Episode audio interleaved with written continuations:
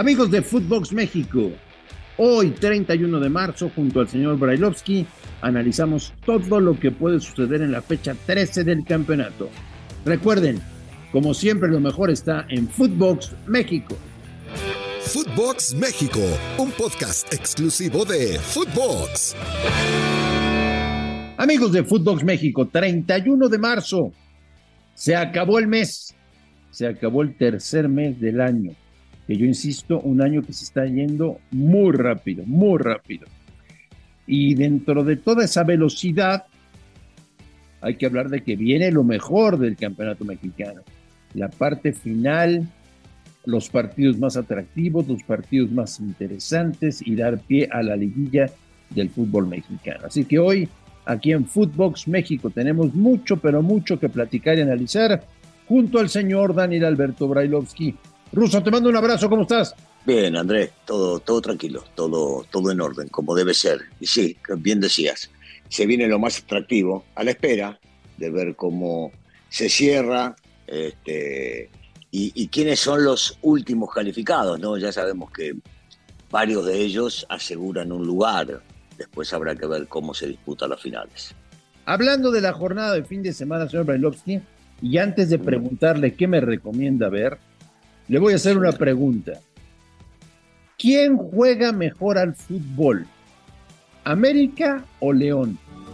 Ambos, ambos, ambos, ambos. Bueno, no, no, no, está, está difícil, ¿eh? Me la pusiste hoy, me la pusiste complicada porque por supuesto que al ser partidario de, la América siempre me, juega un poquito más el lado del corazón para verlo jugar.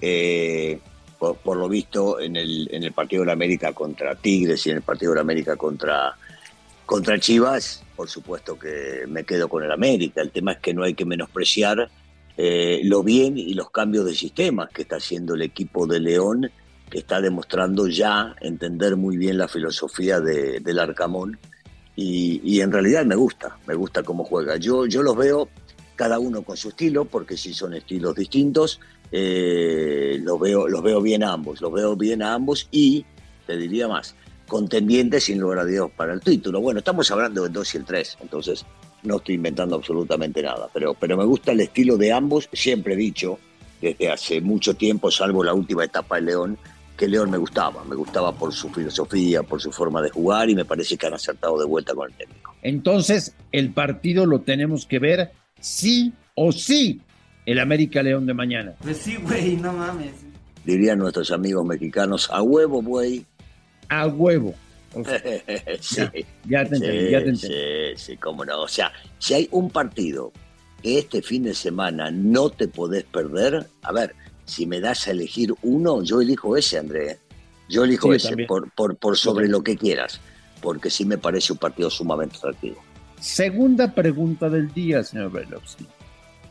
Hoy viernes, ¿le dices a la gente que sacrifique su principio de fin de semana por ver los partidos que se disputan hoy o que mejor hagan otra cosa? Mi madre, que, a ver, o o, te, voy a, dar para elegir un par de cosas. O que se vayan a cenar con su familia, o que se pongan a ver una película en televisión, o ya. que se vayan a dormir, o, que se vayan a dormir, o este, que se queden mirando el techo. Así es siempre. No, no, no hay que sacrificarlo, no, no. Todo lo que tengan pactado, pautado, con familia, sin familia, solos o en grupo, háganlo. No, no se van a perder absolutamente nada. Viene indudablemente, Russo, lo más atractivo del campeonato. De alguna maquiavélica manera, arman el calendario en México como para que las primeras fechas sean flojitas y a partir de esta época del torneo más o menos empiezan a poner los partidos más bravos. Eh, y viene indudablemente la lucha por ver quiénes son los cuatro primeros, quiénes son los equipos que van del quinto al octavo y además después ver los que entran a repechaje. Yo creo que por eso me dijiste que hoy no vale la pena ver los partidos que se juegan. Por, eso y por, mucho más. Bueno, yo lo sé. Eh, tomando en cuenta que en la tabla de posiciones hay equipos como Querétaro, por ejemplo, ¿no? que recibe a Pumas este fin de semana, que está a un punto de repechaje, ¿eh? o a dos puntos de repechaje. Bueno, así son las cosas. Sí, claro. yo al punto que quiero llegar, señor Bailovsky, es los cuatro primeros. Vamos a ver, los cuatro primeros. Al Monterrey no lo va a bajar nadie, yo creo. Sí. La lucha por el segundo lugar general va a ser entre León, América y Toluca. ¿Estás de acuerdo? No tanto, yo agregaría Pachuca también, no lo descarto. ¿Lo ves metiéndose en los cuatro primeros a Pachuca? Lo veo metiéndose entre los cuatro primeros a Pachuca y dejando fuera alguno. Sí, sí, sí lo veo, sí lo veo. Bueno, otro partido que vale la pena ver mañana.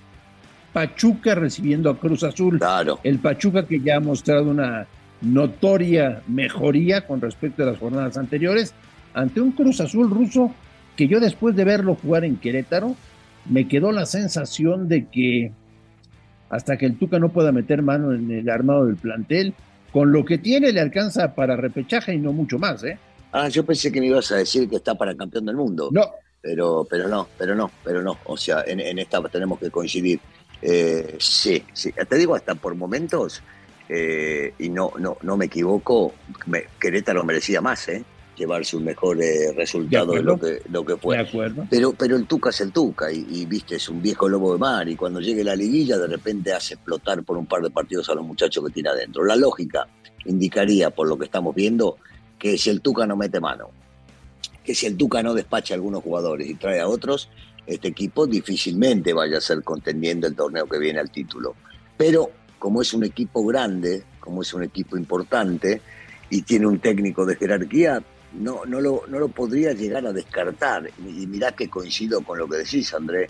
Tiene pocas posibilidades, primero, de ahora, después del empate este, de poder calificar directo, porque antes podía llegar a, pelearlo.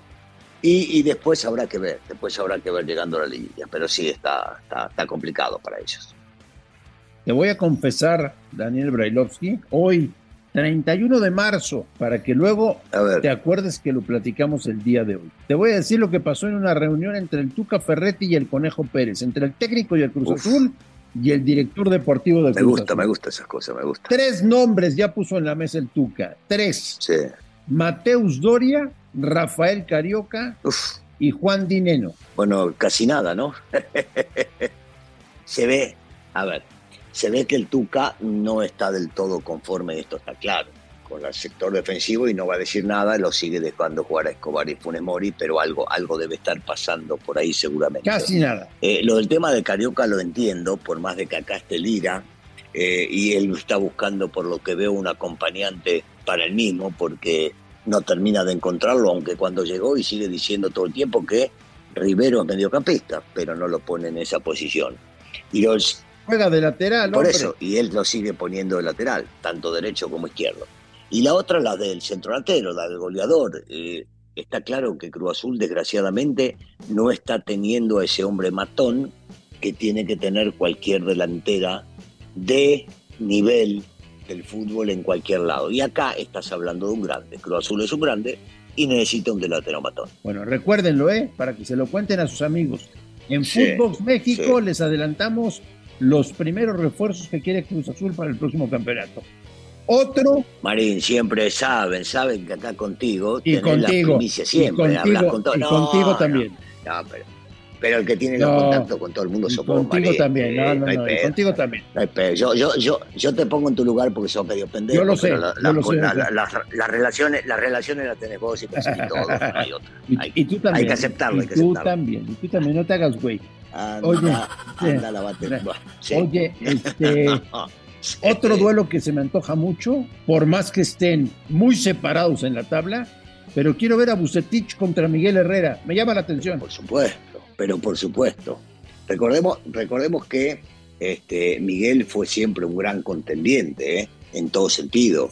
Y, y, me gustó cómo levantó su equipo, me gustó inclusive el partido amistoso que jugaron contra América, la forma, la forma en que lo manejó, eh, el equipo va a ir creciendo seguramente con Miguel y mucho. Estás hablando de que se enfrenta al equipo mejor, el que mejor está ubicado, el que mejor ha hecho las cosas, como lo Monterrey con otros técnicos de primerísimo nivel. Sí, sí, yo, yo también, yo también quiero verlo, yo también quiero verlo como, porque eh, para, para Cholos de repente sueñan todavía y tienen la esperanza de una reclasificación y, entendiendo que van a pagar una multa, bueno, si es que se paga la multa, muy grande, pero, pero les va a representar una cuestión anímica muy fuerte para lo que continúa.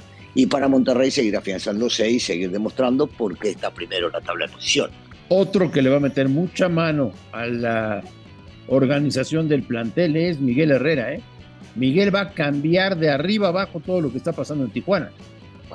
No hay ninguna duda que ya lo habrá hablado, él conoce muy bien a la directiva, este, se manejó durante mucho tiempo con, con Hanky, creo que tienen una muy buena relación para entender qué es exactamente lo que necesita, ya lo deben estar hablando, ya lo deben estar evaluando y seguramente ahí también eh, eh, habrá grandes cambios eh, con Miguel, ¿no? O sea, no, no, todo técnico nuevo que llega pretende algunos movimientos y sobre todo Miguel, que siempre ha demostrado tener capacidad para la buena elección. Todavía me acuerdo de lo de lo de Zambuesa en el América con Miguel, que Peláez y toda la gente le decía, no, no, ese no, con ese no, con ese no. Bueno, terminó siendo figurón. Así que sí, sí, le tengo fe a Miguel. Oye, eh, para cerrar con este partido, no sé si viste una joya que soltó Bucetich eh, ayer en, la rueda de prensa.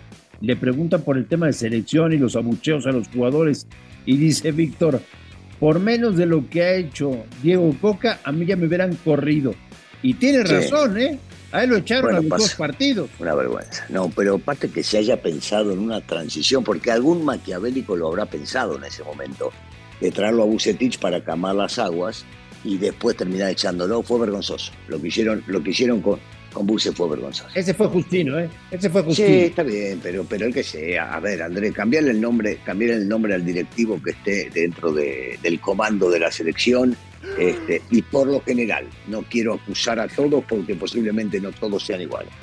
Por lo general, estas cosas suceden, sucedieron y van a seguir pasando. Cerramos la sección de recomendaciones, señor Bailovsky, ¿le parece con el Toluca Tigres del domingo?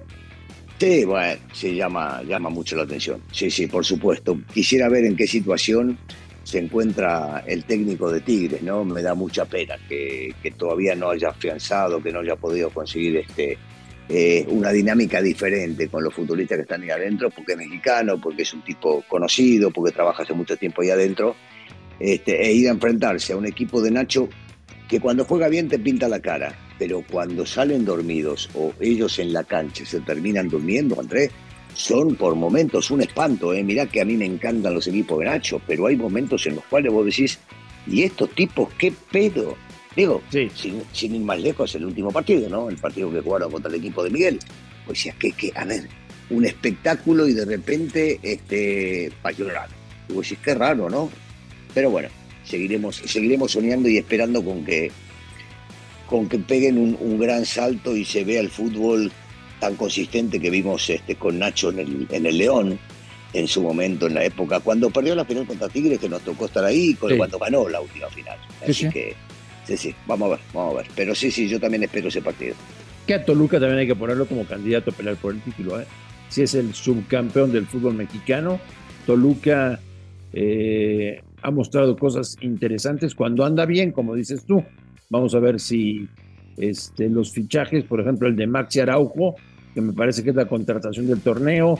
Eh, Marcel, Marcel está jugando muy bien al fútbol. En fin, yo creo que sí va a ser candidato. Jan Meneses. Muy bien, muy bien. Meneses, Meneses anda bien, es buen equipo, tiene buen arquero. lo que pasa, Andrés, es que todo eso que estás diciendo es muy cierto. El tema es que por momentos suben y bajan y ya deberían de bajar tanto. Ya deberían de bajar tanto. Y suben y bajan en el, no debería. en el mismo partido, no de semanas. Claro, claro. Pero bueno. Esas subidas y bajadas, si las subidas están buenas, las bajadas son demasiado Espero, señor Balovsky, el próximo lunes platicar de que no nos falló la fecha 13, de que los entrenadores salieron a ganar en lugar de no perder, y de que no tenemos broncas ni con los árbitros ni con el bar. Sería un arranque de semana inmejorable. De joder, Marín, ¿en serio estás soñando con eso? bueno, espero, no, espero. Que espero, lo parió, sos un soñador, de verdad, ¿eh? de verdad. Ruso, que tengas buen fin de semana. Igualmente, abrazo para todos. A nombre de Daniel Alberto Brailovsky y de André Marín, esto fue Footbox México del 31 de marzo. Gracias por escucharnos y estamos en contacto la próxima semana. Esto fue Footbox México, solo por Footbox.